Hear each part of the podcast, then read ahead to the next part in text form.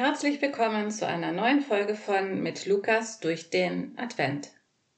Keine Sorge, Volksfürsorge. Kennst du diesen Slogan einer großen deutschen Versicherungsgesellschaft noch? Die Werbung der Gesellschaft legte uns ja nahe, dass sie uns in allen kleinen und größeren Katastrophen unseres Lebens beistehen würde. Kein Unglück könnte uns schaden, wir seien eben sicher. Nun, die Gesellschaft gibt es seit 2014 nicht mehr. Gegen ihr eigenes finanzielles Unglück konnte niemand etwas ausrichten. Doch es gibt ja immer noch genügend andere Versicherungsgesellschaften, die uns gegen jegliches Lebensrisiko versichern können.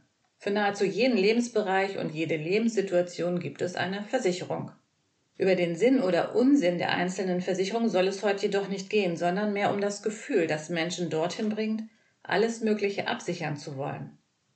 In uns allen gibt es eine mehr oder weniger ausgeprägte Angst, Sorge, dass wir unser Leben nicht mehr in der Hand haben könnten, dass wir die Kontrolle über unser Leben verlieren, dass uns irgendeine Erschütterung aus dem Gleichgewicht bringt, dass das Fundament unseres Lebens bröckelt und wir den Halt verlieren. Versicherungen vermitteln das gute Gefühl, zumindest finanziell sicher zu sein. Und in bestimmten Fällen ist es auch gut versichert zu sein, um kein finanzielles Desaster zu erleben. Allerdings wissen wir aus unserem Alltag, dass es kein rundum sorglos Paket für unser Leben gibt. Und so sorgen wir uns. Um unsere Gesundheit, um die Rente, um unsere Kinder oder Eltern, um die Zukunft, um unsere Arbeit, um dieses und jenes. Wie oft sind wir in einem Sorgenkarussell Tag ein, Tag aus gedanklich mit unseren Sorgen beschäftigt. Und wie in einem Karussell drehen wir uns im Kreis, kommen jedoch nie irgendwo an. Jesus wurde einmal von einem Mann angesprochen, er möge doch bitte dafür sorgen, dass der Bruder des Mannes diesem das väterliche Erbe auszahlen soll. Daraufhin erzählte Jesus ein Gleichnis von einem Reichen, der sich immer größere Kornkammern baute, in der Erwartung, irgendwann sich reich und glücklich und vor allem sorglos zur Ruhe setzen zu können. Als er sein Ziel erreicht hatte, verstarb der Reiche, ohne seinen Reichtum genießen zu können. Zu seinen Jüngern sagte Jesus danach, Macht euch keine Sorgen um die Nahrung, die ihr zum Leben und um die Kleidung, die ihr für euren, Körper braucht. Seht euch die Raben an. Sie säen nicht, sie ernten nicht, sie haben weder Vorratskammern noch Scheunen, und Gott ernährt sie doch. Und ihr seid doch viel mehr wert als die Vögel. Wer von euch kann dadurch, dass er sich Sorgen macht, sein Leben auch nur um eine Stunde verlängern? Wenn ihr also nicht einmal so etwas Geringfügiges fertig bringt, Warum macht ihr euch dann Sorgen um all das Übrige? Und seht euch die Lilien an. Sie wachsen, ohne sich abzumühen und ohne zu spinnen oder zu weben. Und doch sage ich euch, sogar Salomo in all seiner Pracht war nicht so schön gekleidet wie eine von ihnen.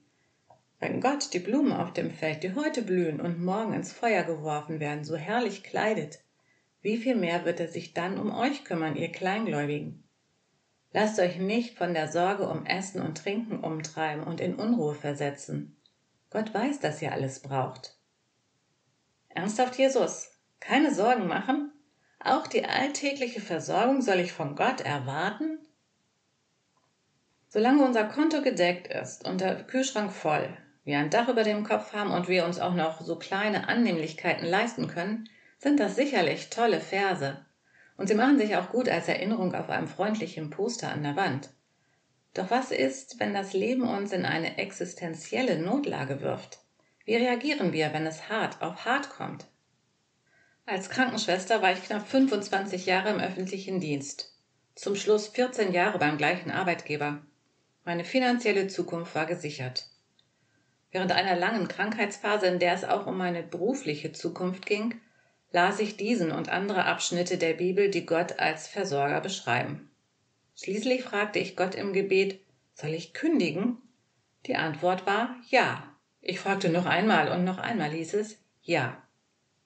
Ich kündigte und wurde freiberufliche Musikpädagogin. Während der zehn Jahre, die ich freiberuflich tätig war, gab es immer wieder Monate, in denen die erwarteten Aufträge kaum meine Fixkosten abdeckten. In dieser Zeit haderte ich mit Gott. Ich klagte ihn an. Du hast doch gesagt, ich soll kündigen. Jetzt lässt du mich im Stich? Auf meinen Walking-Touren flogen häufig die Stöcke in den Graben, weil ich so verzweifelt und enttäuscht von Gott war. Mein Glaube kam nicht nur einmal an seine Grenzen. Ich merkte auf einmal, wie wichtig mir finanzielle Sicherheit ist, wie sehr ich mich um meine materielle Versorgung sorge, wie stark ich mich daran klammere, alles selbst in der Hand zu haben und vor allem, wie stark meine innere Zufriedenheit von den äußeren Umständen abhängig ist. Es muss nicht immer die finanzielle Unsicherheit sein, die objektiv betrachtet oftmals gar nicht so gravierend ist. Es können auch ganz andere Sorgen sein, die uns und unser Leben bedrohen. Krankheiten, Depressionen, eine Beziehung, die beendet wird, eine Kündigung oder eine gesamtgesellschaftliche Krise wie eine Pandemie. Und auch da sagt Jesus, sorgt euch nicht. Gott weiß darum, er hat alles in der Hand, er kümmert sich um euch. Oder anders gesagt, vertraut auf Gott, lasst euer krampfhaftes Sorgen los, lasst euch in die Hand Gottes fallen. Das ist eine starke Herausforderung, denn manchmal haben wir das Gefühl, dass wir fallen und fallen und fallen. Und die Hand Gottes scheint unendlich weit entfernt zu sein. Es fühlt sich an wie ein Fallen ohne Netz und doppelten Boden. Unsicherheit pur, kein gutes Gefühl. Und doch, Jesus fordert uns auf, uns nicht zu zersorgen. Es geht Jesus keineswegs um ein leichtsinniges Leben. Wir haben von Gott den Verstand bekommen, um unser Leben verantwortlich zu gestalten. Es geht Jesus darum, dass wir Gott vertrauen, dass Gott gut für unser Leben sorgen wird und gut zu uns ist. Doch nicht immer stimmt unsere Vorstellung darüber, was gut für uns ist, mit dem Erlebten überein. Und in Grenzerfahrungen kommen Fragen und Zweifel auf. Dann kommt es darauf an, wie wir damit umgehen. Eine ältere Glaubensschwester erzählte mir vor kurzem, dass sie einmal alle Verheißungen Gottes aus der Bibel aufgeschrieben hat. In Notsituationen beschäftigt sie sich damit und klammert sich an die Zusagen Gottes aus der Bibel. Im Alten Testament lesen wir von Nehemia, der Gott an seine Verheißung erinnert. Denke an deine Zusage. Allerdings nicht Gott braucht diese Erinnerung, wir brauchen sie, um uns ins Gedächtnis zu rufen, dass Gott für uns sorgen will und wird. Und seien wir doch einmal ganz ehrlich, unser Sorgenkarussell dreht sich allzu oft gar nicht um Grenzerfahrung, sondern um das, was die Zukunft bringen könnte. Wir haben angstvolle Erwartungen, für die es allerdings keinen realen Anlass gibt. Wir malen uns Schreckensszenarien aus, doch 98 Prozent von den Befürchteten tritt gar nicht ein. Unnötige Sorgen. Unnötige Sorgen drehen sich zumeist um Dinge, die wir nicht beeinflussen können. Deshalb führt das Sorgenmachen zu keinem konstruktiven Ergebnis. Wir drehen uns im Kreis, immer beschäftigt, immer im Stress. Was für eine Energieverschwendung. Hast du in den vergangenen Minuten öfter mal mit dem Kopf genickt, weil du das für richtig erachtest, was du gehört hast? Theoretisch sind wir schnell dabei, solche Aussagen zu bejahen. Doch wie sieht es in der Praxis aus? Schaffst du es, dein Sorgenkarussell anzuhalten und auszusteigen? Gott zu vertrauen, dass er dich und deine Sorgen kennt und für dich sorgt. Mach mal den Praxistest.